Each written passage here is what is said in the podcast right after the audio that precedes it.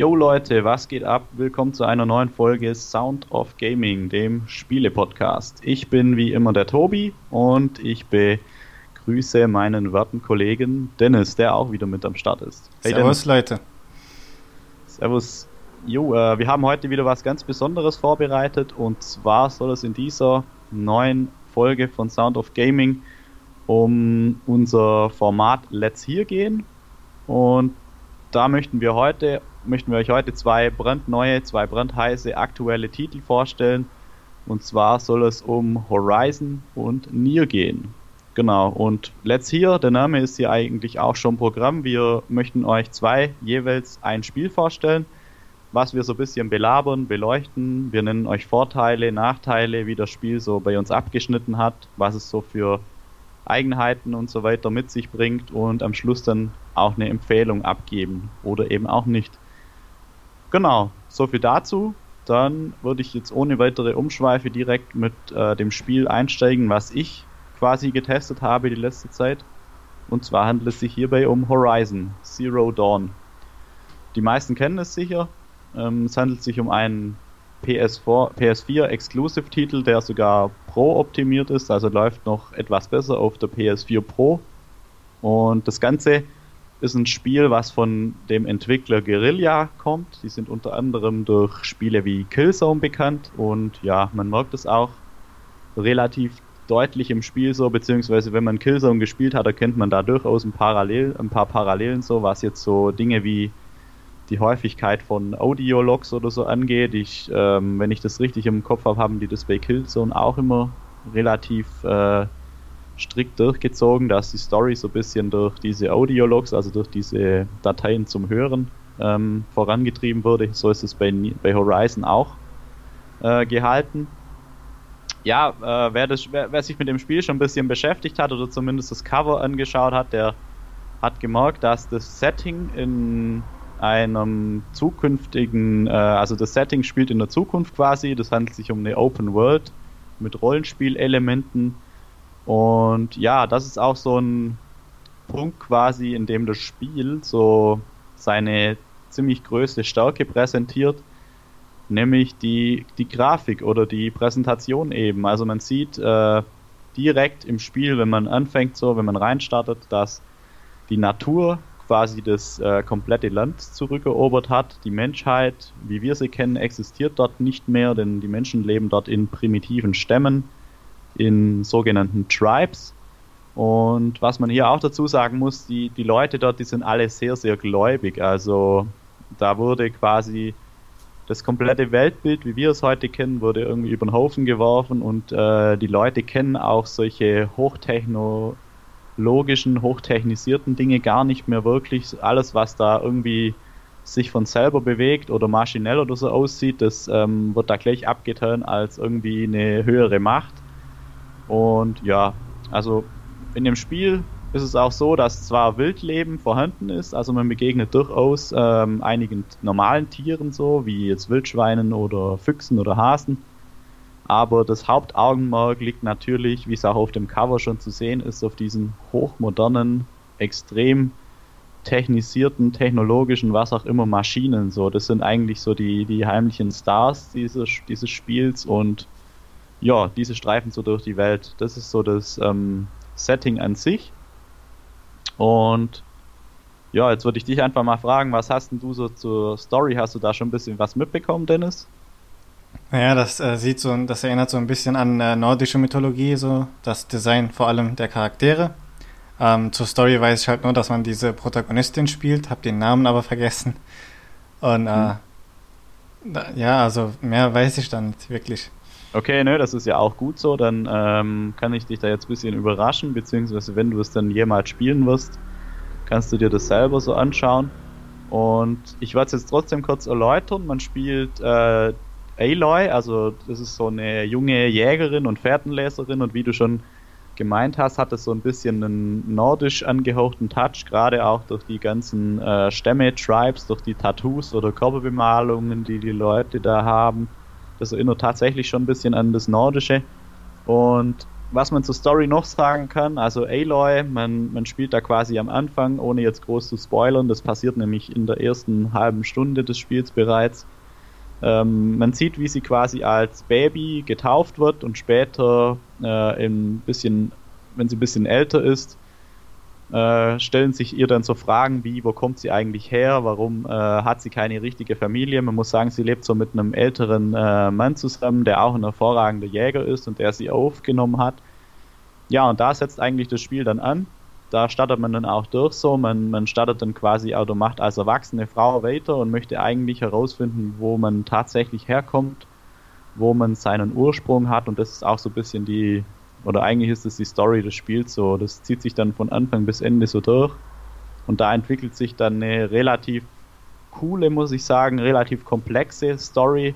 Gerade auch was so dieses Auftreten, dieses äh, Erscheinen dieser Maschinen angeht, so dass man, dass man dann aufgeklärt bekommt, wo kommen die eigentlich her, warum gibt es die, warum leben alle an anderen Menschen irgendwie in so primitiven Stämmen, warum gibt es da dann aber im Gegensatz dazu diese krassen Maschinen, die einfach ähm, alles in den Schatten stellen, was die Menschheit kennt, was so das Technische angeht und und und.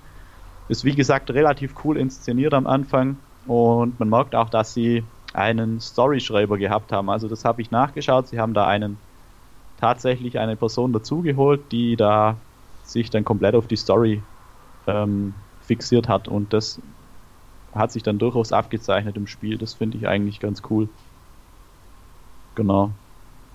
Ja, äh, der nächste äh, Kernpunkt oder der nächste Fokus des Spiels ist, wie schon gesagt, äh, liegt auf der Grafik so. Das Spiel sieht ähm, ziemlich, ziemlich gut aus, hat eine extrem gute, detaillierte Open World.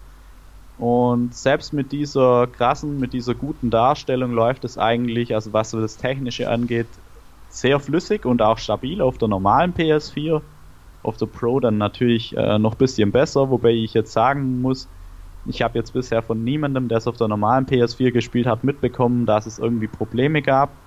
Es gibt auch wieder, wie damals schon bei Nio, zwei dieser Grafikmodi, dass man quasi wählen kann zwischen einem Modus, der komplett äh, die, die Grafik nach oben dreht und das Ganze noch um ein, zwei Stufen besser aussehen lässt. Und dann gibt es auch noch eine, einen Modus, der quasi die Frames stabilisiert und mit dem die Grafik dann halt etwas runtergedreht wird, aber trotzdem noch immer top aussieht. Was man auch äh, erwähnen muss, es gibt, auf, obwohl diese Spielwelt wirklich groß ist, äh, gibt es keine, nahezu keine Ladezeiten. Also ähm, lediglich, wenn man das Spiel startet oder wenn man drauf geht oder die Schnellreisefunktion benutzt, kommt es dann kurz zu Ladezeiten, aber das ist auch wirklich, wirklich bemerkenswert, so was die da abgeliefert haben von der Performance, von der Technik her. Und ja, die Haare kann man vielleicht noch erwähnen von Aloy, die, also die Frisur bzw. die Haare, wie gesagt, das, da gibt es eine ziemlich coole Physik, das passt eigentlich alles und das, ähm, wenn man sich da nicht auskennt, dann merkt man das vielleicht gar nicht, aber wie gesagt, wir beide sind ja auch ziemlich hart am PC unterwegs und deswegen ist mir das natürlich gleich aufgefallen, so dass die, dass, dass die da auch drauf geachtet haben, dass das cool aussieht und das haben sie auch echt gut gemacht so. Also ist das Spiel eigentlich so ein richtiges Grafikwunder oder wie würdest du das sagen? Ja, also das letzte, was, also das letzte Spiel, was so ein bisschen vergleichbar damit wäre, ist vielleicht so The Witcher. Also das hat auf mich so den gleichen Eindruck gemacht, quasi Kinnlade nach unten so.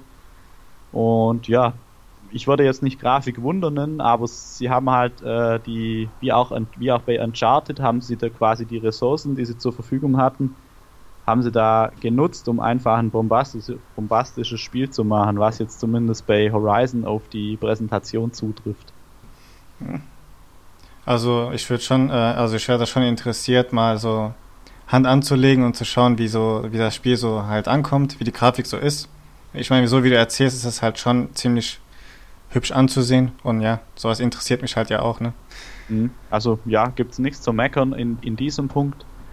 Mhm, dann würde ich jetzt noch zum Design übergehen und zwar sind die Charaktere, die man, die man selber spielt, also die, wie gesagt, diese Aloy oder auch die NPCs, mit denen man öfters zu tun hat, das sind eigentlich gut gezeichnete, gut designte Leute so, die sehen äh, ziemlich gut aus, die sehen auch alle unterschiedlich aus, haben so ein bisschen ihre Eigenheiten.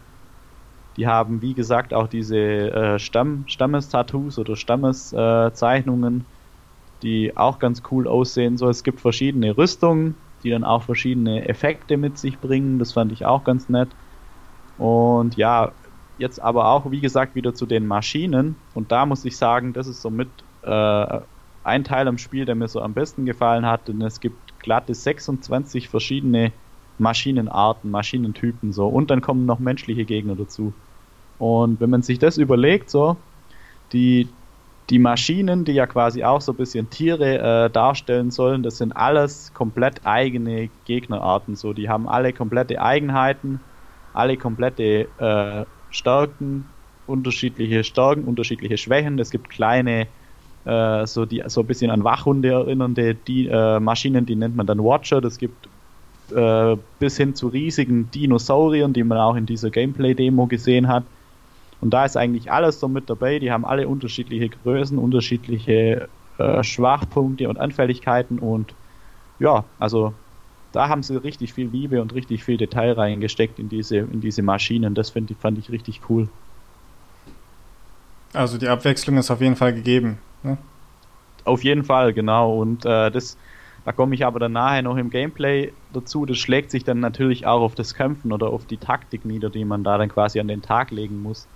Was ich jetzt hier aber noch kurz äh, ansprechen möchte, ist so, es gibt auch verschiedene Landschaften.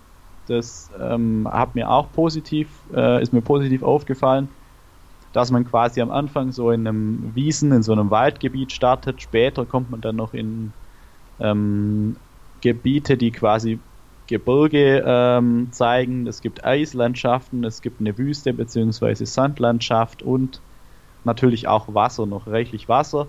Und da ist es dann eben auch so, je nachdem, wo man sich befindet, da findet man dann eben auch die unterschiedlichsten Gegnertypen. So, das ist auch ziemlich cool. Genau. Und wie ich jetzt schon angesprochen habe, zum Gameplay dann noch, was auch einen großer, großen, großen Teil des Spiels ausmacht. Ähm, man spielt Aloy in der Third Person und ja, es gibt so wie bei diesen meisten äh, oder wie bei vielen Open-World-Spielen hat man jetzt so mehrere Möglichkeiten, wie man, wie man die Kämpfe quasi bestreitet oder wie man so durch das Spiel kommt. Also man kann ähm, beispielsweise in einen Stealth-Modus gehen, in dem man dann quasi geduckt läuft und so ein bisschen um die Maschinen und um die Menschen rumschleicht und man hat hierbei dann auch immer eine ähm, Anzeige oben, in der man, bei der man sieht, wie, wie quasi die Visualität aktuell von einem selber ist, ob die Gegner einen sehen, ob man versteckt ist. Es gibt Dinge wie dieses hohe Gras, in dem man sich quasi dann, äh, in dem man, in das man hinschleichen und sich verstecken kann. Man kann mit dem, äh, mit dem sogenannten Speer oder beziehungsweise ich, das ist sogar, glaube ich, ein besonderer Speer, den man da hat. Das ist so ein ganz kurzer, der sich relativ gut für den Nahkampf eignet hm, Im Gegensatz dazu gibt es natürlich aber auch diverse Bögen, Schleudern oder sogenannte Rope- oder Tripcaster. Das sind solche Maschinen, die auch ziemlich ähm, hoch entwickelt sind, mit denen man den, diesen Monstern, diesen Gegnern so gewisse Fallen stellen kann oder Bomben schleudern kann und so weiter. Und ja, das, das in Verbindung so mit ähm, den, den verschiedenen Gegnertypen, den verschiedenen Gegnerarten und diesen verschiedenen Anfälligkeiten vor allem auch der Gegner. Also man kann sich das so vorstellen, wenn man da jetzt auf so eine Maschine trifft, dann muss man erstmal schauen, okay, was ist das für eine Maschine? Ähm, was hat die für, für Schwächen? Ist die anfällig gegen Feuer? Ist die resistent gegen Feuer und so weiter? Man muss dann erstmal so ein bisschen den Laufweg dieser Kreatur abscannen, abschätzen und kann sich dann quasi vorbereiten. Möchte ich jetzt brachial mit Nahkampf auf diesen Kampf zugehen? Möchte ich jetzt vielleicht vorher noch irgendwie eine Falle oder so stellen oder ein paar Bomben auf den Boden oder so legen oder Minen, äh, über die die Kreaturen dann später drüber laufen und und und. Also da hat man, wie gesagt, relativ viel taktische Freiheit und man hat eben auch so einen sogenannten Fokus. Das ist dieses Ding, was Aloy so am Ohr hat und das, ähm, man kann es am meisten oder am ehesten, am ehesten kann man es vielleicht mit diesem Detektivmodus bei Batman oder diesem Spurenlesen bei Witcher vergleichen, dass dann so eine so eine Art Hologramm vor einem auftaucht und man verschiedene Ansichten zu Dingen hat. Also man sieht dann beispielsweise, wo haben die Gegner ihre Schwachstellen. Äh, man kann Laufwege von verschiedenen Gegnern kann man sich anzeigen lassen und da gibt es dann noch einige äh, Funktionen mehr, die dieses Gerät erfüllt. Beispielsweise auch Fährten lesen und so kann man da machen. Ja. Und ja, diese ganzen Punkte kommen dann so zusammen und ergeben dann eigentlich ein rundes, ein ganz gutes Kampfsystem. Und da muss ich jetzt aber an dieser Stelle sagen, Aloy bezeichnet oder es wird so kommuniziert im Spiel oder kommt so rüber, dass Aloy eigentlich eine richtig gute Fährtenleserin und äh, Jägerin ist, so aber der Großteil dieses Skills kommt halt tatsächlich durch diesen Fokus, den sie da am Ohr hat, den sie aber schon als, als Kind quasi in so einer Ruine findet. Und ja, die Frage ist halt, wäre sie auch so eine gute Jägerin, wenn sie jetzt diesen Fokus nicht hätte, denn er nimmt ihr halt schon ziemlich viel Arbeit ab, sage ich mal.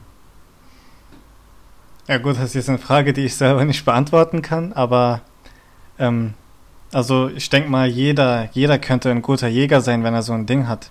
Ja, genau. Das ist eben so ein bisschen die Diskrepanz, die dann da entsteht, so wenn man da ein bisschen genauer drüber nachdenkt. Ja, hätte man vielleicht äh, etwas anders lösen können, aber ist nur, ein, wie gesagt, ein kleiner, ein kleiner Teil, der dann so ein bisschen, oder ein schwacher Teil, der negativ auffällt. Ansonsten ähm, ist es, ja? Ja, sorry, dass ich gerade unterbreche, aber ähm, als du halt eben erklärt hast, so Fallen legen und äh, Schwachstellen herausfinden und sowas, das hat mich irgendwie sau stark an äh, Monster Hunter erinnert, gerade. Äh, ja, doch, durchaus. Also man kann das, man kann das schon da damit vergleichen. Klar sind jetzt die Kämpfe nicht so äh, unendlich lang, wie das teilweise bei Monster Hunter der Fall ist, aber du musst da schon auch äh, gut taktisch klug, taktisch clever vorangehen, sonst gerade gegen die größeren Monster, wenn du da ähm, nur voranstürmst und sie mit Nahkampfattacken angreifst, so das ist dann im Normalfall der sichere Tod. Also du musst da wirklich schauen, wo sind die Schwachstellen, wo haben diese Maschinen irgendwelche Belüftungskanäle oder wo sitzt quasi ihr Kern. Äh, entblößt diese Maschine irgendwann ihren Schwachpunkt, sodass ich da angreifen kann und so weiter und so fort. Teilweise muss man sogar verschiedene Schichten, verschiedene Metallplatten, Komponenten dieser Maschinen entfernen. Das geschieht dann durch draufhauen oder mit speziellen ähm, Pfeilen aus dem Bogen so. Und man, kann sich das so vorstellen, wie wenn man eine Mandarine oder so schält. Man muss erst so die obere Schale entfernen, dass man überhaupt äh, zum Kern irgendwie kommt. Das ist auch ganz cool so. Ja, also hört sich auf jeden Fall mal interessant an. Also ich, ja, also ich würde mir das gerne mal anschauen. Interesse ist geweckt. Aber ich denke mal, da ist noch Negatives zu, dazu zu sagen, vielleicht. Ja, genau. Also, ich habe jetzt, wie gesagt, relativ viel äh, Positives über das Spiel gesagt. Ähm, was ich noch kurz fertig erwähnen möchte, es gibt unglaublich viele Nebentätigkeiten. Ähm, also die, die Welt ist nicht wie bei Final Fantasy einfach nur eine große Open World, durch die man durchfährt oder durchfliegt, äh, sondern das ist schon eine lebendige ziemlich cool gestaltete Welt, in der es ziemlich viele Nebenaufgaben gibt. Es gibt Sidequests, es gibt äh, sogenannte Errands, die man machen kann. Also das ist das englische Wort für äh, Laufbursche quasi, dass man so verschiedene, also das sind dann eher solche Fetch-Aufgaben oder Catch-Aufgaben, wie man das auch immer nennt. Es gibt solche Corrupted Zones, die dann quasi mit ähm, verschiedenen Maschinen verseucht sind, die man, die man äh, klären kann, diese Zonen. Es gibt verschiedene Herausforderungen, gerade was so die, die Kampfskills angeht. Es gibt sogenannte Cauldrons, die dann das so, ähm, man kann sich das so vorstellen, wie so riesige Metallbunker, in denen quasi die Maschinen hergestellt werden auch. Die kann man erforschen und verschiedene Dinge freischalten.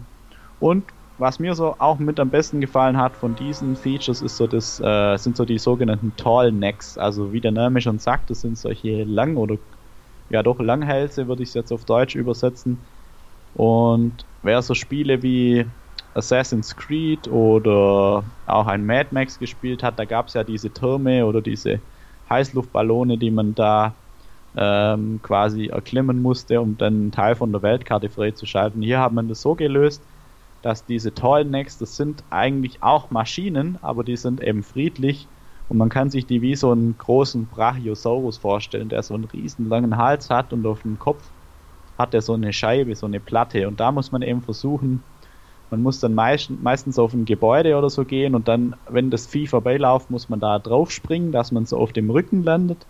Und dann muss man da so bis ganz nach oben quasi klettern Und wenn man da dann oben angekommen ist, schaltet man quasi diese äh, Umgebung mit ihren ganzen Icons auf der Karte frei. Und man kann natürlich auch oben bleiben und verschiedene Gegner mit dem Bogen wegsnipern. Fand ich auch ganz lustig und ja, einfach die Aussicht genießen. Und ich fand es eben cool, dass es auch eine Kreaturenart gibt, die jetzt so riesig groß ist und die man dann quasi aktiv ins Spiel eingebaut hat. Ja, die ist ja dann, die hatte da mehrere Nutzen für den Spieler. Und wie du gesagt hast, ist die eher friedlich, also würde ich mal sagen, dass die einem nichts antut, dass sie einfach nur rumläuft. Kann man auch vielleicht als Taxi benutzen.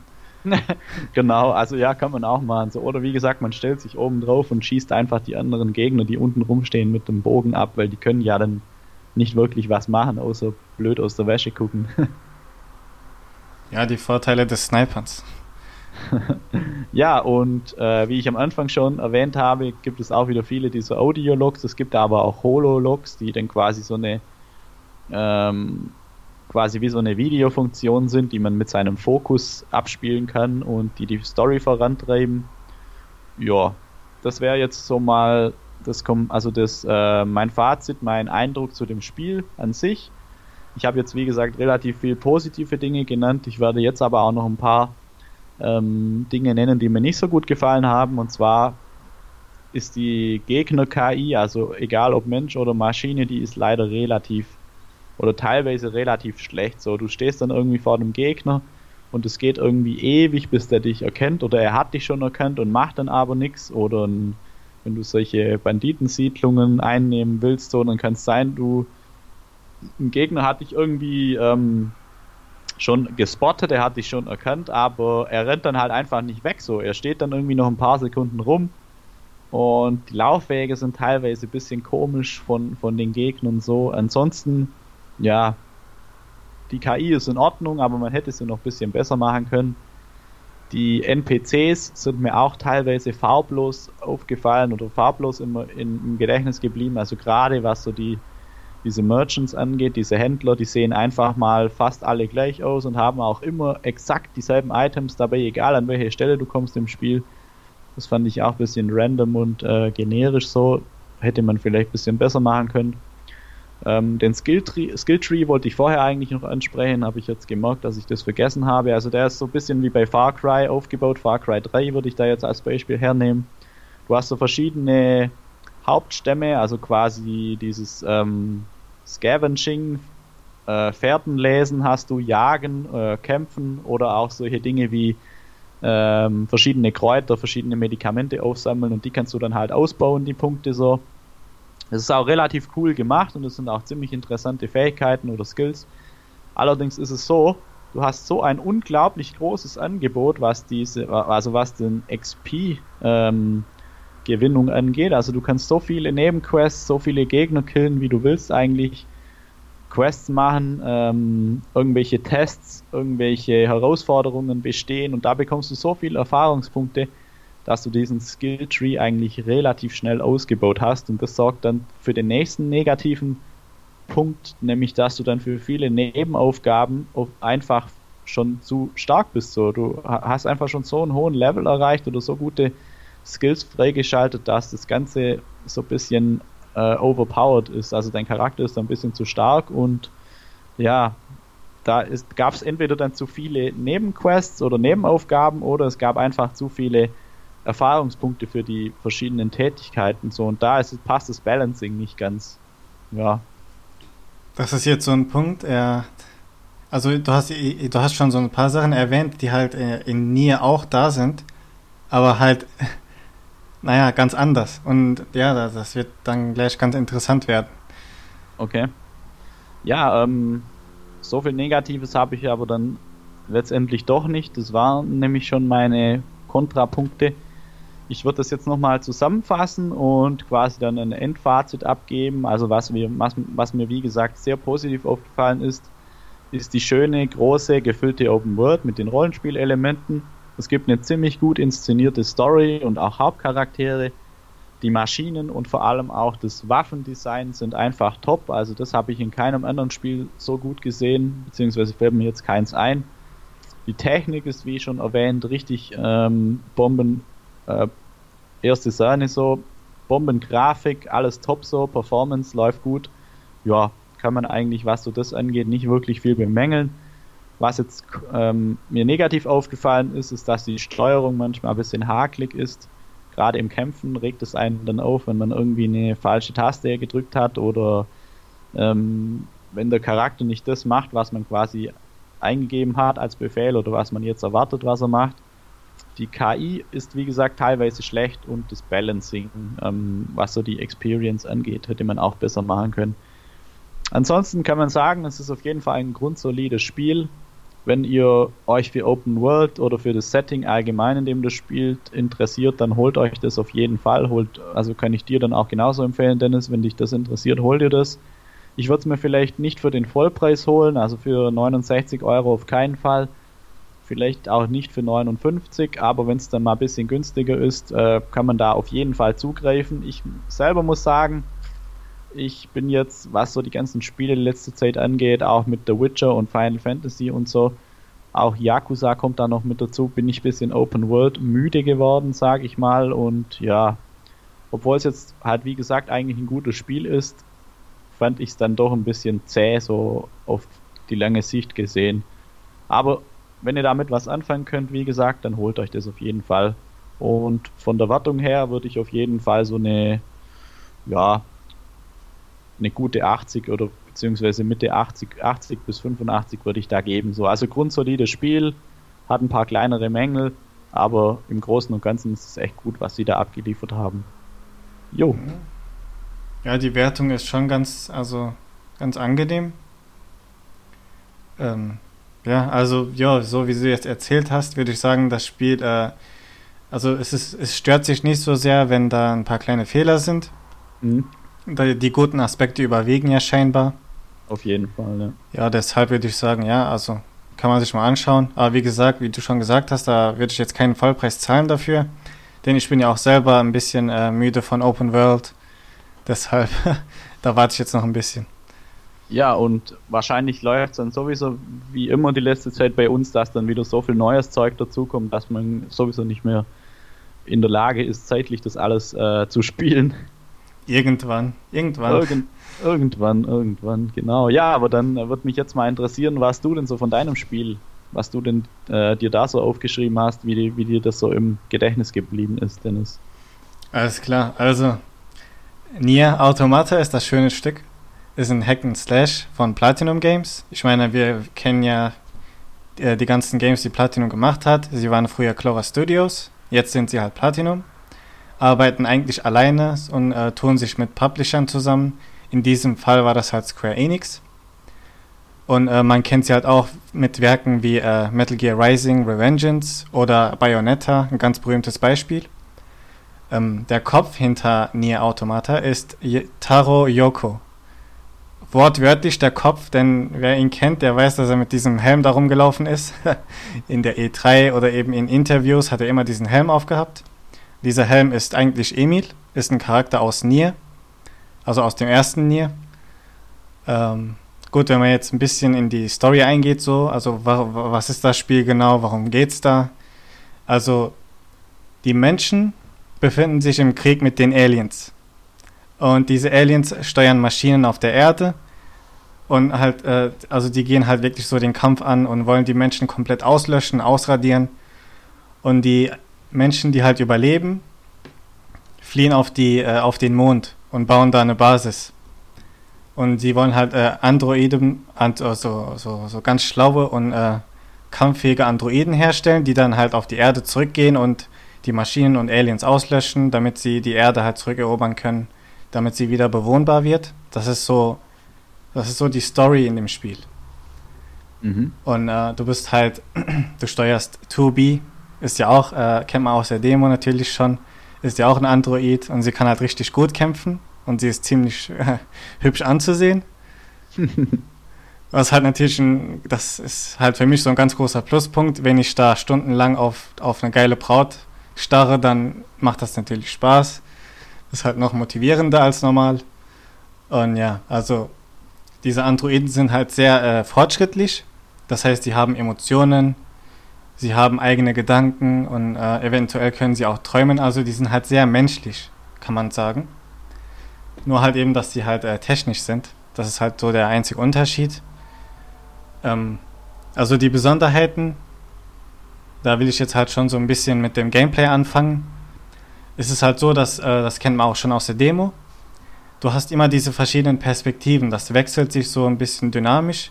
Mal ist es ein Top-Down, mal ist es wie ein Plattformer oder halt ein Side-Scroller oder eben so ein, äh, so ein Shoot'em-up, so ein Style, so Bullet Hell, wie man das nennt.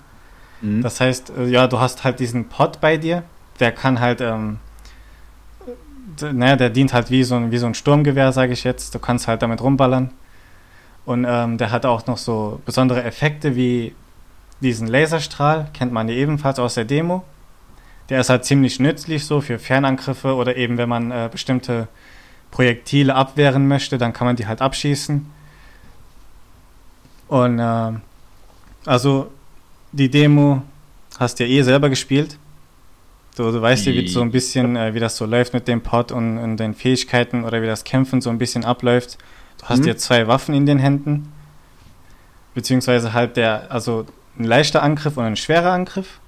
Und je nachdem, wie man die Waffen angeordnet hat, äh, fungiert halt eine Waffe als äh, ein Angriff. Also du hast dann eben pro Taste eine Waffe, sage ich jetzt.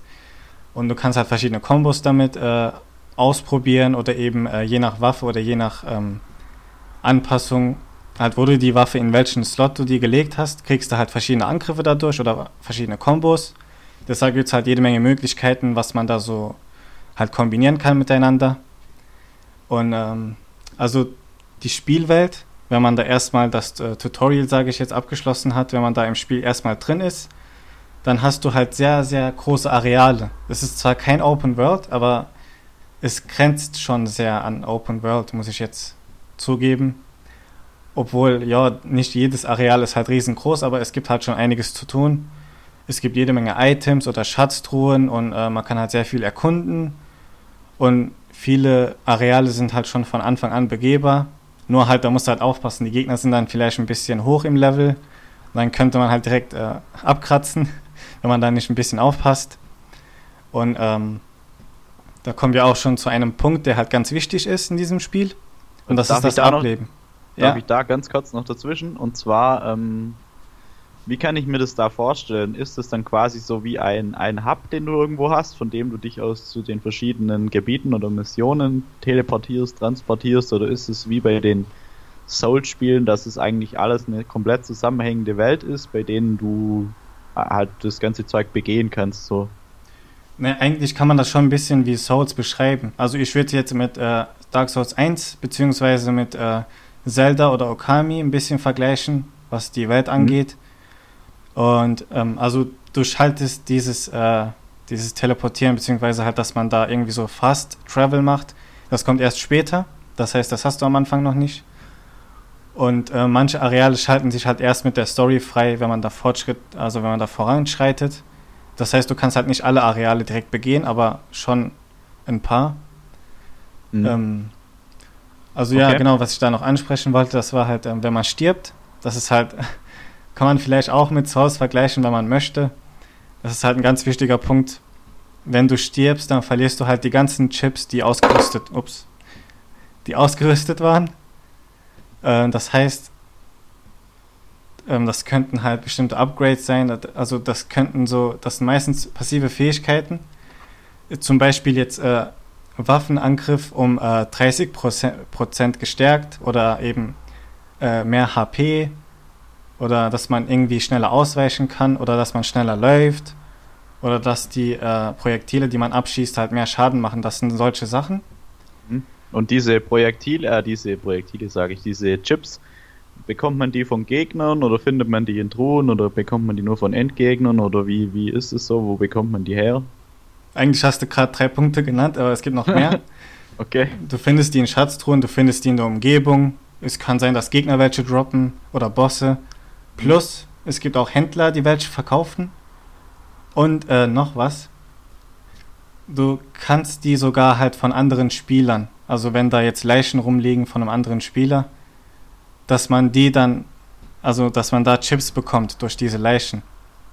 wie sind das dann ähm, tatsächlich menschliche Spieler, die dann auch irgendwie gestorben sind und dann liegen da halt so diese Leichen von denen rum oder wie ist es? Oder muss man da dann noch, wie bei Nio war das ja so, dass man dort dann an so verschiedenen Gräbern konnte man dann gegen gefallene Krieger kämpfen und dann hat man da irgendeinen Bonus bekommen, wenn man da gewonnen hat. Nee, nee, so ist das. Also nicht ganz. Also du kannst dir das so vorstellen wie in äh, Dark Souls, wenn da Blutflecken sind. Da sieht man ja, wie Spieler gestorben sind. Ja. Also wenn du da halt an einen, an einen äh, Androiden kommst, der halt mal ein Spieler war, der halt zerstört worden ist, dann kannst du beten. Das heißt, wenn du für einen Spieler betest, dann bekommt er halt irgendwie die HP aufgefüllt und einen kleinen Buff. Das ist halt so wie, wie ein kleines Geschenk für den. Und weiterhin kannst du entweder die Leiche wieder reparieren. Das heißt, der Android steht dann auf und kämpft halt mit dir, aber halt nur für eine kurze Zeit.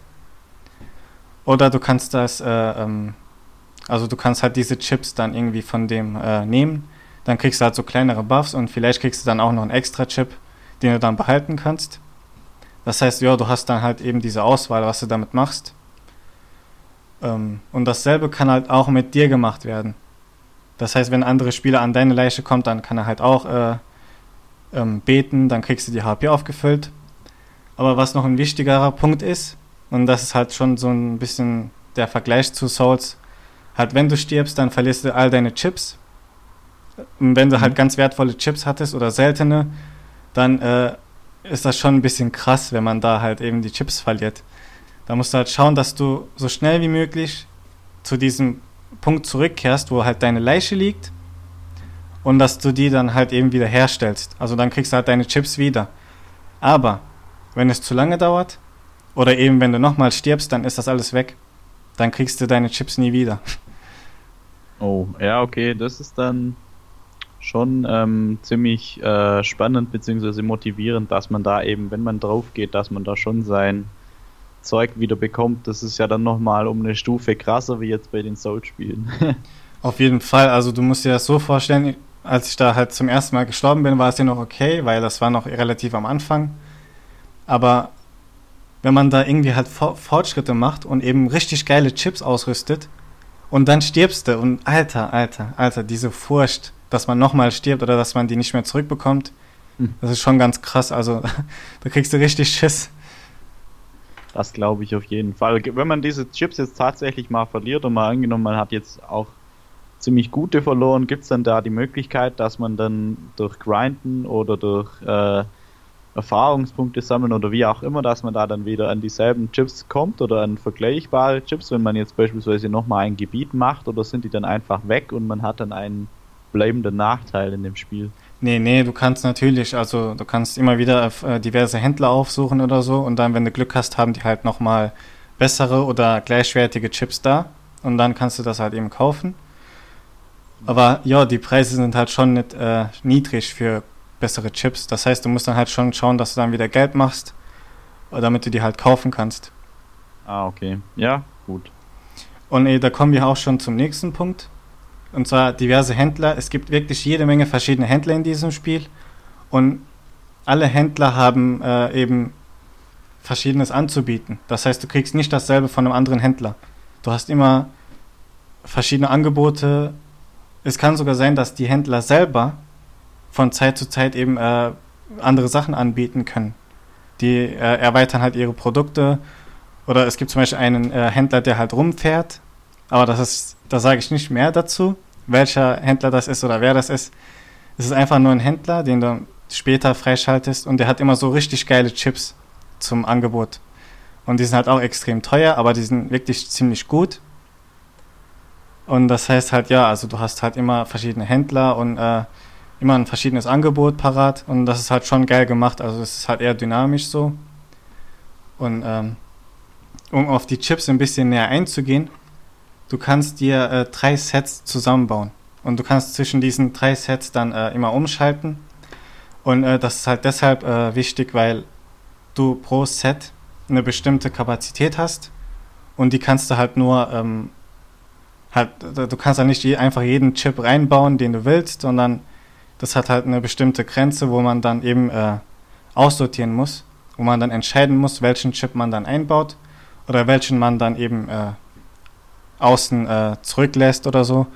Oder dass man eben diese Sets für bestimmte Stärken oder für bestimmte Szenarien dann baut, dass man dann immer zwischen verschiedenen Sets dann eben äh, wechselt, je nachdem, wie die Situation dann aussieht.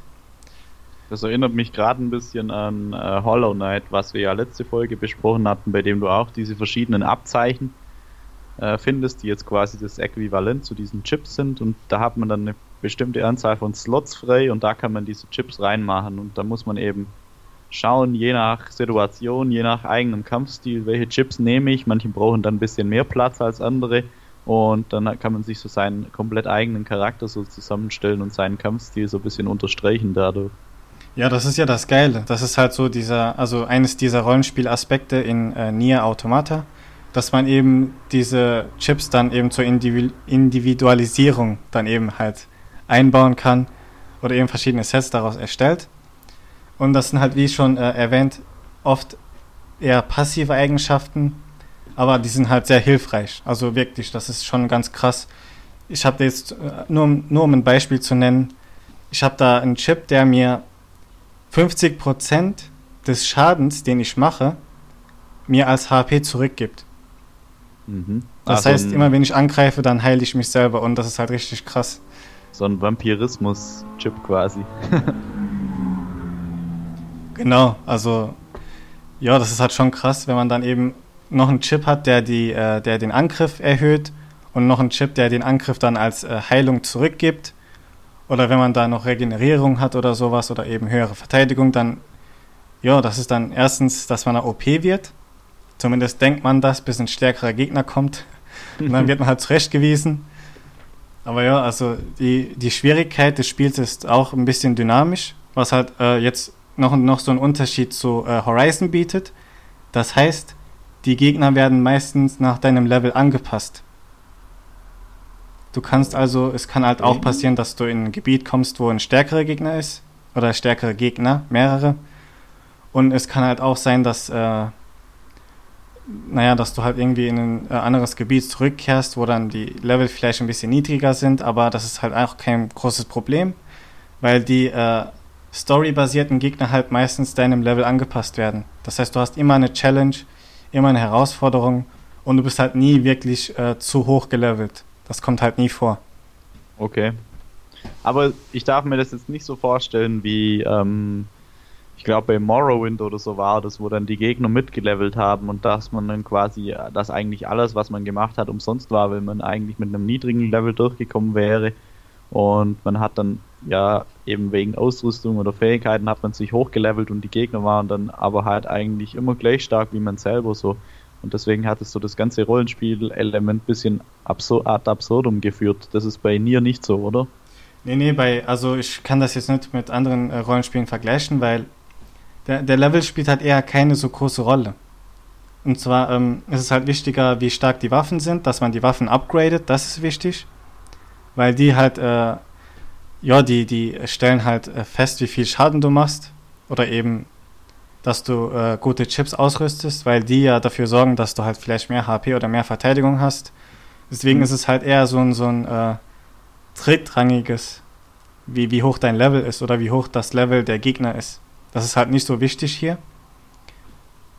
Und ähm, ähm, also gut, es kann halt sein, dass, dass du irgendwie äh, in ein Gebiet kommst, wie schon erwähnt, dass, wo, wo die Gegner halt äh, ziemlich hoch sind im Level ich bin da zum Beispiel irgendwo runter, wollte angeln, weil äh, also auf der Map hat man halt gesehen, dass da, ähm, dass da ein Fluss war. Da bin ich halt runter und das war halt ziemlich tief. Dachte mir, ja, da gibt es bestimmt seltene Gegenstände zum Angeln. Und da waren halt da Gegner, die waren. ja, ja, also du kannst mit deinem Pot, also du kannst da wirklich viel mit dem Pot machen, sogar der hat auch eine Taschenlampe. Und ja, du kannst halt damit auch angeln. Da kannst du halt einfach so, so, so einen Hologrammsessel machen, da kannst du dich hinsetzen und gemütlich angeln. Da kannst du halt eh, also man kann sogar, das ist mir passiert, ich habe eine, einen äh, Rohr geangelt, den man als Waffe benutzen kann. Das ah, ist, schon, okay. ist schon interessant, wenn man dann irgendwie so angelt und auf einmal kriegst du eine Waffe raus. Ist schon geil. Und äh, es gibt halt verschiedene Alter. Fische und Fischarten. Es gibt auch Maschinen, ja. maschinische Fische. Ja, aber was sagen? Äh, ja, ich wollte nur sagen, diese die Japaner, die bauen immer in ihre Rollenspiele ganz gern das Angeln ein. So bei Zelda ist es so, bei Final Fantasy, bei, ich glaube, ähm, wie hieß, wie hieß das noch? Also das fällt mir jetzt gar nicht ein. Gerade das, was über Kickstarter so erfolgreich äh, finanziert wurde. Shenmue meine ich, da kann man auch angeln. Ja, in Yakuza ja. kannst du ja auch angeln. Yakuza, genau. wie gesagt, diese Japaner, die haben es schon mit dem Angeln in ihren, in ihren Open World, in ihren Rollenspielen. Aber ich kann es begrüßen, also es macht schon Spaß. Und äh, ich habe da jetzt vielleicht ein bis zwei Stunden nur geangelt. Das, ja, das ist schon krass, also es macht ja, halt das, Spaß. Wenn das gut gemacht ist und man da so eine ähm, gewisse Anzahl an Dingen hat, die man freischalten, die man fangen oder angeln kann, so und wenn man dann, dann auch noch ein paar andere Vorteile dadurch hat, dann mache ich das auch immer ziemlich gern und ich bin dann auch jemand, der das auch ziemlich hart dann komplettiert. So, ich versuche das dann auch schon fertig zu bekommen, dieses Angeln oder diese Sachen, die man da sich äh, erspielen kann im Spiel selber. Ja, das ist, das ist halt gut, deshalb, weil du durch das Angeln halt eben äh, vielleicht seltene Fische bekommst und die sind halt sehr viel wert. Das heißt, du kannst dich halt dadurch dann äh, gut finanzieren. Das ist halt immer ein Pluspunkt. Mhm. Und äh, ja, also noch ein Pluspunkt, wo wir gerade dabei sind. Die Welt äh, ist halt, wie gesagt, schon so ein bisschen äh, schön aufgebaut. Okay, die Grafik ist jetzt, kann nicht mit Horizon mithalten. Das muss man jetzt zugeben. Aber das ist auch nicht so schlimm. Denn äh, das Spiel ist halt eher auf 60 äh, Frames pro Sekunde ausgelegt, weil das Gameplay ja ziemlich äh, schnell vonstatten geht. Ich meine, du bist da halt die ganze Zeit am Ausweichen und, und am Kombos raushauen. Du hast dann immer sehr viele Gegner um dich rum und das ist halt irgendwie so die Stärke des Spiels, das Gameplay an sich.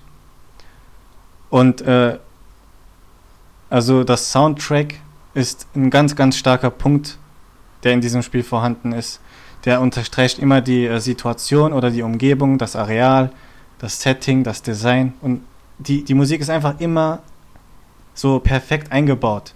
Und du hast halt immer so verschiedene Themes, je nachdem, wo du dich gerade befindest, ob du im Kampf bist oder wenn du gerade am Hacken bist, was eher im Zeitendurchlauf relativ äh, wichtig wird. Äh, da will ich jetzt auch nicht wirklich viel spoilern dazu.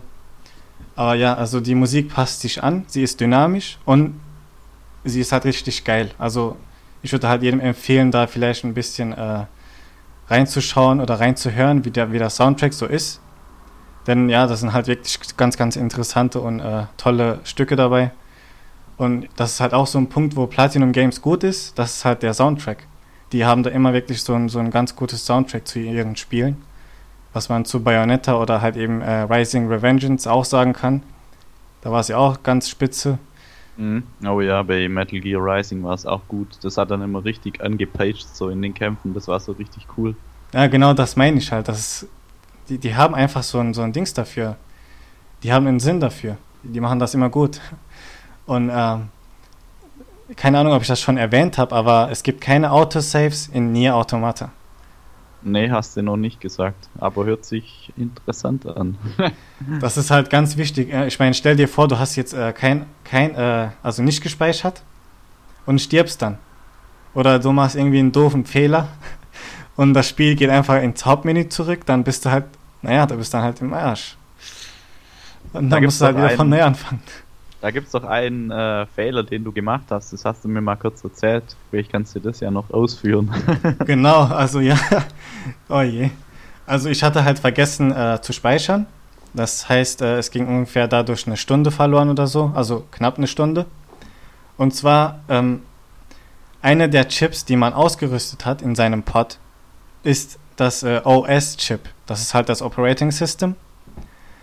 Und äh, wie sich das halt irgendwie herausstellt, wenn man das Ding entfernt oder verkaufen möchte, dann äh, endet das Spiel einfach mal.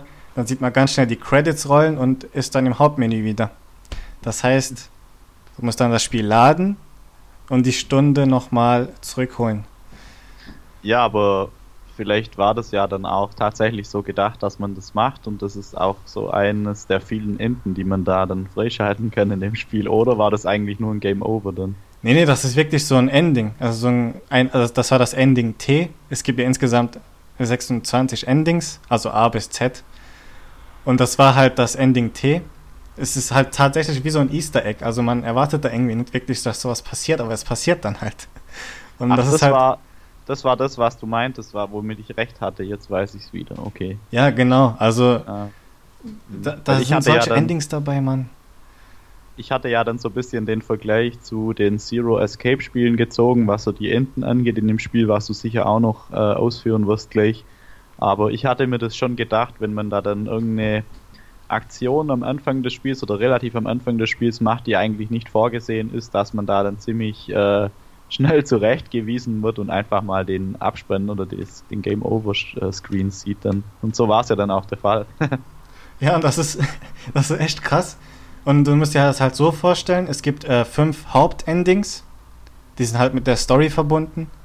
Und äh, die anderen äh, 21 Endings sind dann halt eben äh, solche besonderen äh, Easter Egg-artigen Endings, die dann halt eben auf besondere Art ausgeführt werden. Und ja, es ist halt geil, wenn man da irgendwie drauf kommt oder dass man die herausfindet. Das ist dann schon interessant. Nur, ja, da muss man halt aufpassen, dass man immer speichert. Und wie gesagt, zum Speichern benötigt man diese Access Points. Die gibt es halt auch in Hubgebieten. Es gibt ja verschiedene Hubgebiete in dem Spiel. Ähm, ja, da muss man halt schauen, dass man die halt eben freischaltet und dann halt eben regelmäßig abspeichert, damit man halt sicher geht, ähm, dass man den Fortschritt nicht verliert. Und ja, also da muss man halt schon aufpassen, weil normalerweise ist ja jedes Spiel so ein Autosave-Game, ne?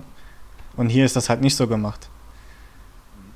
Ähm, und noch was kurz, wie kann ich mir das dann quasi vorstellen? Also wenn ich jetzt irgendein Ende freigeschaltet habe, ähm, dann äh, registriert das Spiel quasi, dass ich jetzt beispielsweise dieses Ending T freigeschaltet habe und dann werde ich aber trotzdem an den Speicherpunkt zurückgesetzt, den ich gemacht habe, oder wie? Ja, also du musst das Spiel halt wieder laden, aber da wird halt dann vermerkt, dass du Ending T freigeschaltet hast. Außer es handelt sich jetzt um so ein Story-Ending, da muss ich dann vermutlich nochmal von vorne anfangen, oder? Äh, nein. Das auch ist nicht. auch ein bisschen.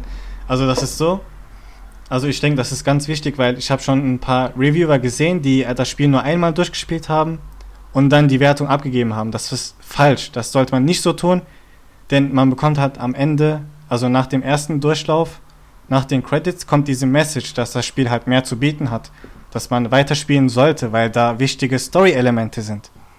Und dann muss man das Spiel, äh, also den Spielstand, den man dann halt gemacht hat, nach dem Durchspielen laden und dann kommt man zu Durchlauf 2 der ergänzt die Story nochmal. Du spielst als anderer Charakter und du bekommst halt äh, neue Story-Elemente bzw. neue Gameplay-Aspekte und äh, das ergänzt halt das Spiel.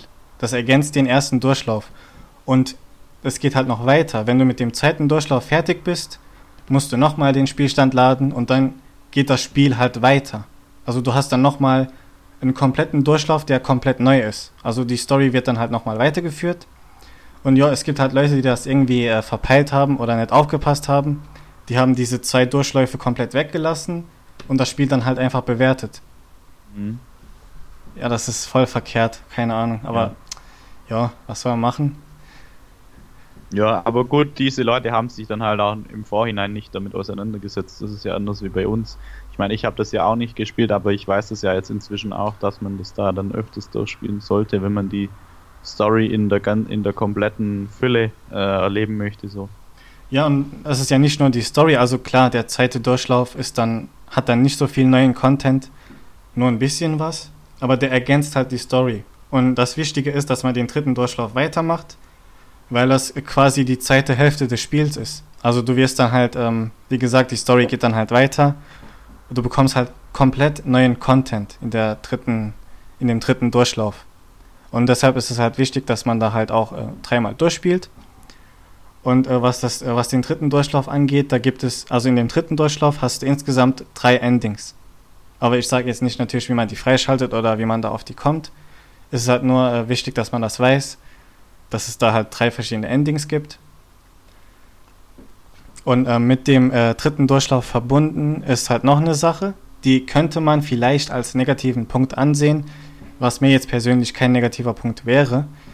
Und zwar nach dem dritten Durchlauf schaltest du die äh, Trophy Shop frei. Das heißt, du kannst da hingehen und äh, mit Ingame-Währung, also mit den Credits, die du im Spiel halt äh, gewonnen hast, kannst du damit äh, Trophäen einfach freischalten, also frei kaufen. Und äh, je nachdem, ob es eine goldene, silberne oder Bronze-Trophäe ist, musst du halt äh, je nachdem halt mehr blechen. Aber ja, ich, ich finde, das ist halt fair gemacht. Also ist, das ist jetzt nicht irgendwie so, dass es äh, Microtransactions wären. Du musst ja kein echtes Geld dafür bezahlen.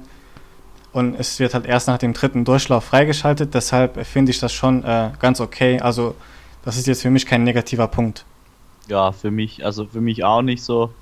Finde ich jetzt auch nicht, dass es was ausmacht. Ich finde es eigentlich eher ganz cool so, weil ich gebe auf die ganzen Trophäen und auf dieses Platinieren von Spielen eigentlich eh keinen, äh, lege ich eh keinen Wert drauf. Und ja, mal sehen, wie viel ich dann da noch freischalten kann, wenn ich am Schluss meine Credits ausgebe für die Trophäen.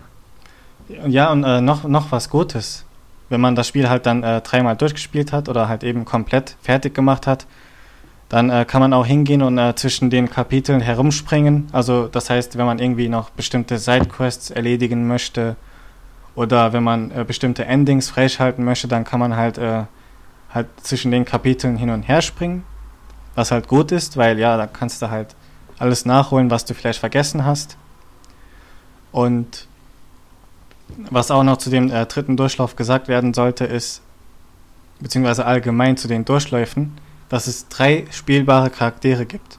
Das heißt, ihr habt drei verschiedene Charaktere, die verschiedene Stärken und Schwächen haben.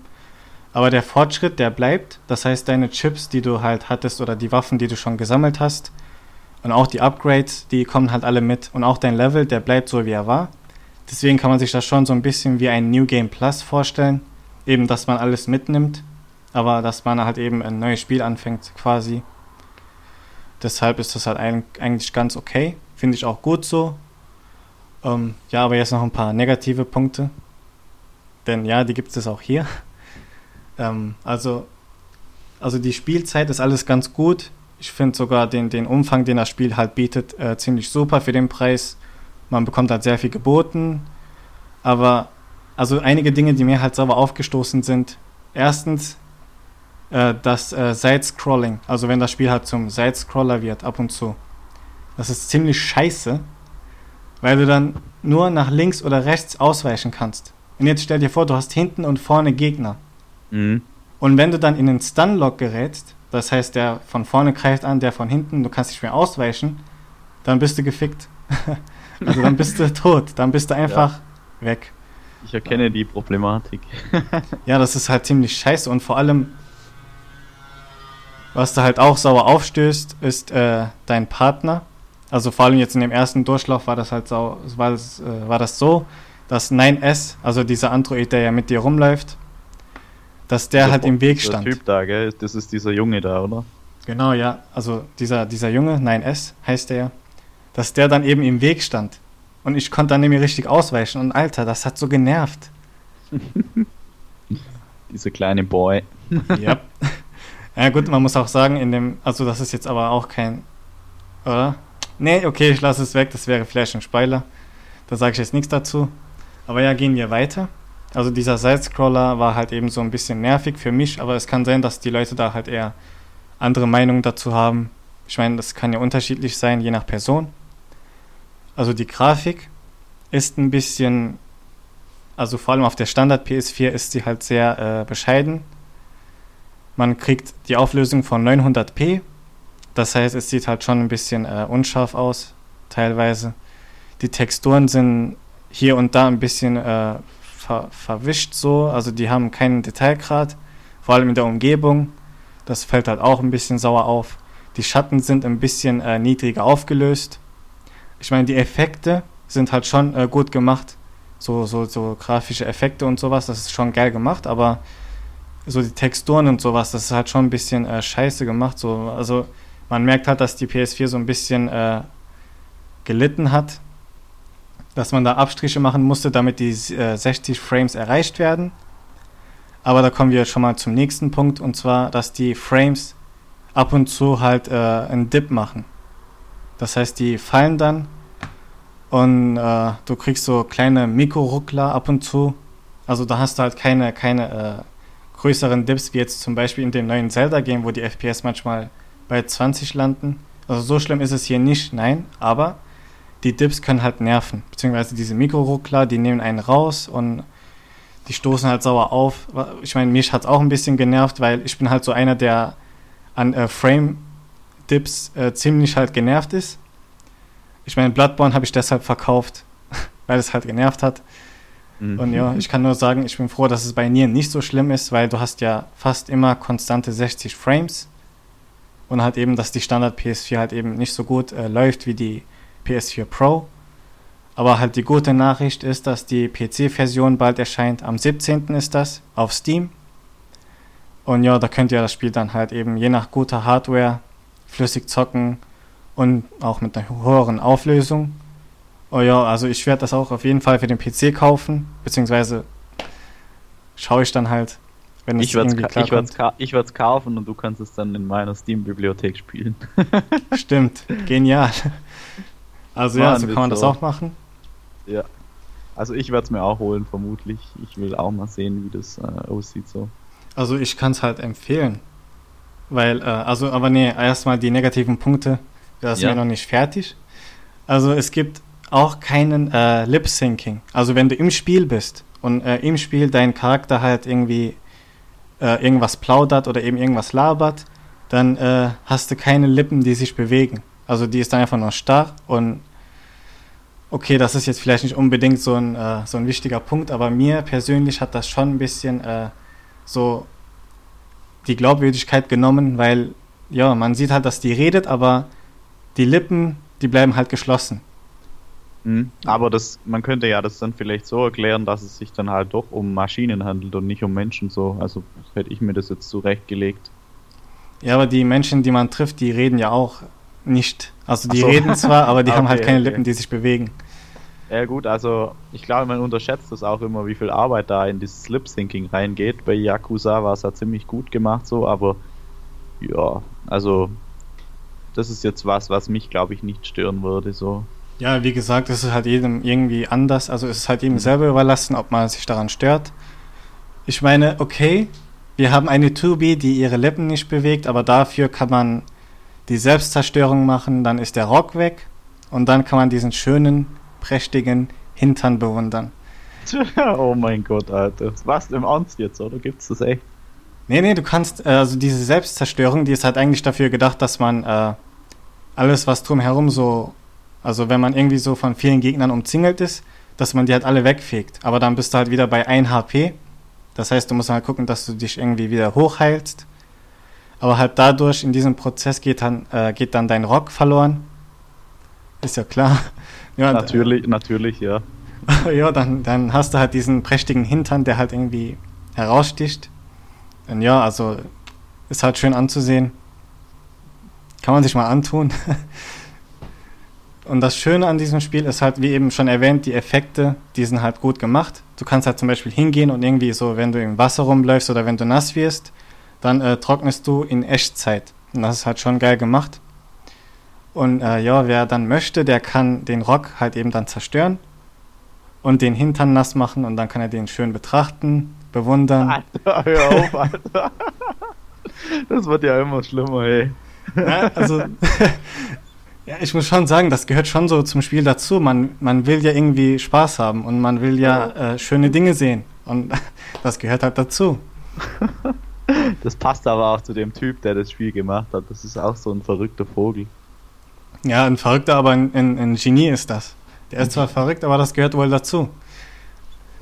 Und äh, ja, ja, da noch ein, da gab es doch noch irgendwie was, hattest du mir mal kurz erzählt. Irgendwie, wenn man der eine gewisse Zeit auf den Hintern schaut oder so. Ach so, genau, das ist eine Trophäe, die ist halt äh, versteckt. Du, du musst dann halt irgendwie, also das geht auch mit dem Rock oder auch ohne Rock. Du musst die Kamera so einstellen, dass man halt ihren, äh, naja, dass man die Unterhose sieht. Und dann äh, macht sie halt so eine Reaktion, dass sie dann eben äh, sich umdreht und so eine Handbewegung macht, wie äh, hör auf damit oder so. Das musst du halt zehnmal tun und dann kriegst du eine Trophäe. Und die heißt What are you doing? ja, das ist und? halt so ein, so ein kleines Secret, so ein kleines Easter Egg, kann man sagen. Gab es da nicht auch noch eine Geschichte dazu, zu der Story? Wer, oder habe ich da was Falsches im Kopf? Wer, wer nee, der nee. Typ das? Das stimmt, stimmt. Ja. Und zwar ging es halt darum, dass, äh, also dieser Typ heißt ja Taro Yoko, der das Spiel gemacht hat. Äh, zudem wurde halt gesagt, da kamen halt wieder diese Feminazis, die meinten dann, äh, ja, der Charakter hat einen äh, prächtigen Arsch und so, das ist halt voll, äh, das ist voll gegen die Frauen, das ist total scheiße gemacht von dir und so weiter und so fort. Man hat irgendwie äh, den Antrag gestellt, dass das zensiert wird. Ich meine, stell dir das mal vor, Alter, was für ein Bullshit. Ja, und als Reaktion hat dieser Taro, äh, Taro Yoko dann eben äh, diese Trophäe gemacht, damit man auf diesen Arsch starren kann. Beziehungsweise, dass man halt eben dazu motiviert wird, diesen Arsch anzustarren. Damit diese Feminazis die Klappe halten. Oh je, oh je. ja gut, ist ja sein Spiel, er kann das ja machen, wie er möchte. So ja, genau so ist es halt. Also ich meine, das ja. ist sein Spiel. Warum sollte man da irgendwas zensieren? Jeder, jeder Mensch hat einen Arsch. Und ist doch scheißegal, ob man jetzt irgendwie die Unterhose sieht oder nicht, ist doch egal. Ja, es ist ja auch ab 16, oder? Von daher geht es ja schon in Ordnung soweit. Warte, ich schau mal gerade. Ich glaube, das ist ab 16. Ja, also PG 18 sogar. Aber ah, ob das jetzt FSK 16 ist, das weiß ich leider nicht. Aber. Warte, ich schau gerade, dann kannst du weitermachen.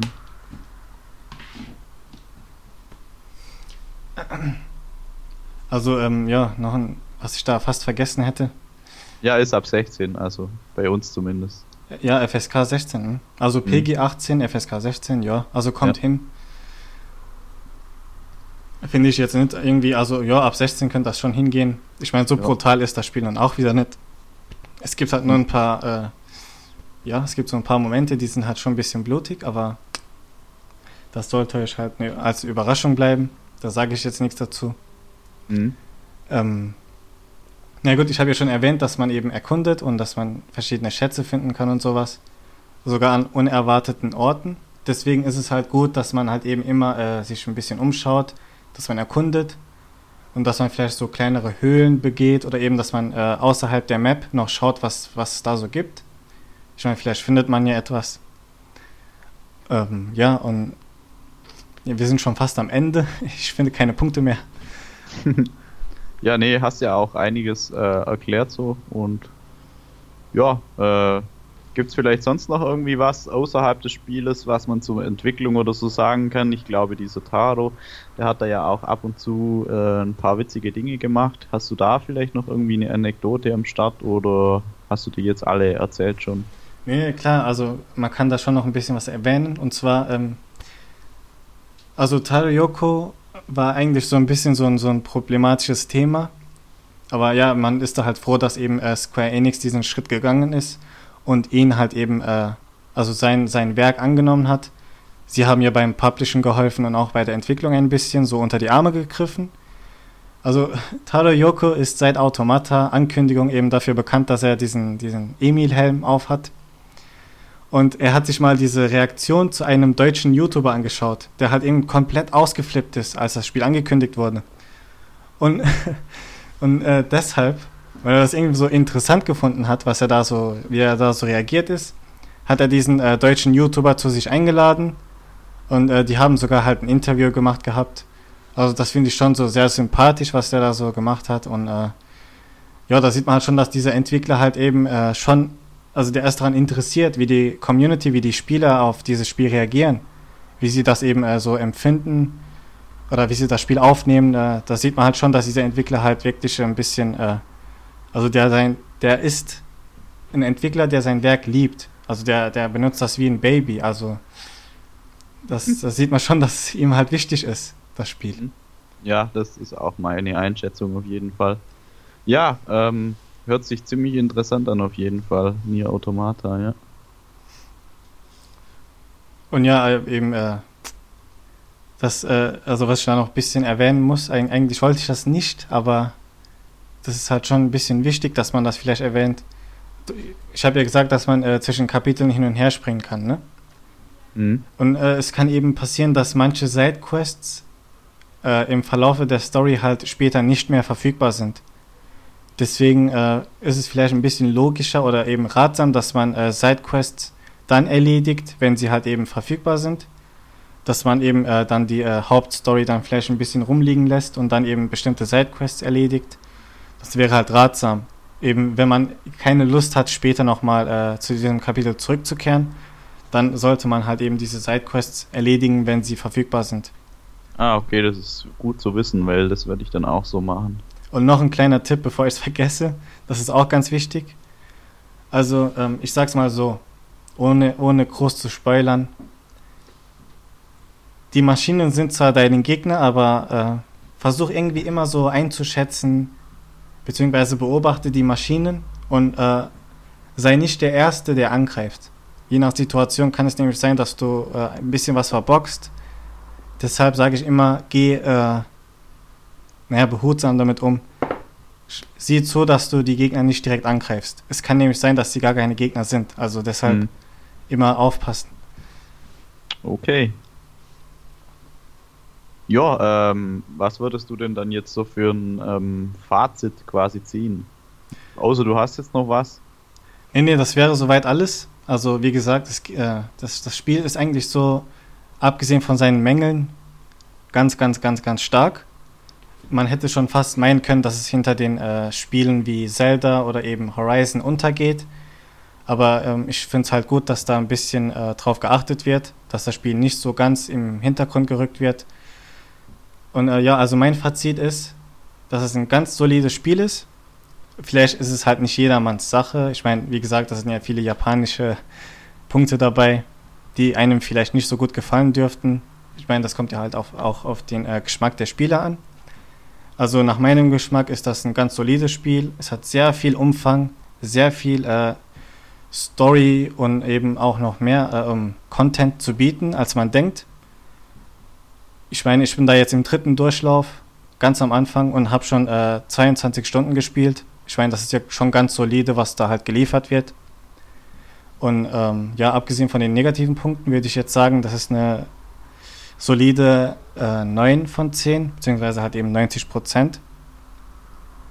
Und mein persönliches Game of the Year, beziehungsweise mein Highlight dieses Jahr soweit, also bis jetzt. Und äh, es könnte sein, dass das eben auch so bleibt. Okay.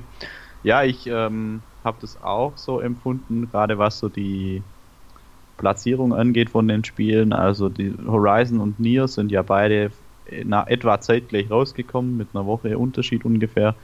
Und ich habe gerade so die Amazon-Bewertungen angeschaut. Horizon hat über 330 Bewertungen und Nier hat jetzt vier Bewertungen. Das liegt natürlich auch daran, dass Horizon ganz anders beworben wurde und dass es eben früher rauskam. Aber ich glaube langsam auch, dass mir Nier um einiges besser gefallen wird als äh, Horizon. Also gerade auch wegen den Punkten, die du jetzt angesprochen hast, mit dem Gameplay an sich, mit der Story vor allem die, und dem japanischen Flair, was das Spiel so hat, das finde ich ja auch immer super. Und ich freue mich da auch auf jeden Fall drauf. Ich werde mir, wie gesagt, umgehend, wenn es verfügbar ist, die PC-Version geben und dann das mal auf Herz und Nieren testen. So, was auch die Technik angeht, wie hoch ich das da spielen kann von den Auflösungen her mit meinem aktuellen System. Also ich würde sagen, vielleicht kriegt man da die äh, 1440p hin wenn man da halt eben so die Schatten vielleicht ein bisschen runterregelt. Und was ich auch noch sagen muss, auf der PS4 Pro läuft das ja in Full HD. Und auf der Standard PS4 waren es dann eben 900p. Also da ist man schon ein bisschen, äh, da kriegt man die bessere Grafik auf der Pro. Dass man das dann eben äh, vielleicht beachtet. Ähm, ja, also sonst hätte ich da eigentlich nichts mehr dazu zu sagen. Also das wäre es soweit mit mir wie gesagt, ich empfehle es eigentlich jedem, der da mit, äh, mit dem Genre was anfangen kann. Hack and Slash. Ich meine, Nie Automata definiert das Genre eigentlich schon, schon so ein bisschen neu. Also du hast ja eben, wie gesagt, so eine ganz offene Welt und, und sehr viel zu tun. Das ist wirklich ganz, ganz, ganz tolles Game. Also wirklich, es ist ganz stark, ganz solide. Ich kann es halt jedem nur empfehlen. Ja. Okay. Alles klar. Jo Leute, dann habt ihr jetzt wieder zwei Tipps bekommen, wenn ihr das nicht eh schon äh, geholt habt, das Zeug, was ihr jetzt spielen könnt in nächster Zeit. Ansonsten würde ich jetzt am Schluss nochmal auf unsere Plattform hinweisen. Besucht uns auf Soundcloud, lasst ein Follow da, besucht uns auf iTunes und gebt eine Bewertung ab. Besucht unsere Webseite und gebt uns allgemein Feedback oder teilt ähm, diese Info, dass es diesen Podcast gibt und verbreitet einfach so die Nachricht, damit wir größer werden, damit wir einfach auch mehr Möglichkeiten haben, was das Ganze angeht, mit Spielevorbereitungen, mit äh, Previews, mit Reviews und so weiter. Jo, lasst uns vielleicht auch ähm, bei Soundcloud wissen, was euch gefallen hat und was weniger. Da gibt es ja auch eine Comment-Funktion. Und ansonsten würde ich sagen, danke fürs Zuhören. Danke an dich, Dennis, dass du wieder dabei warst. Und von meiner Stelle soll es das dann gewesen sein. Bis zum nächsten Mal, Leute. Ich bedanke mich auch ganz herzlich an euch und natürlich auch bei dir, Tobi. Äh, ja, also bis zum nächsten Mal, Leute. Ciao.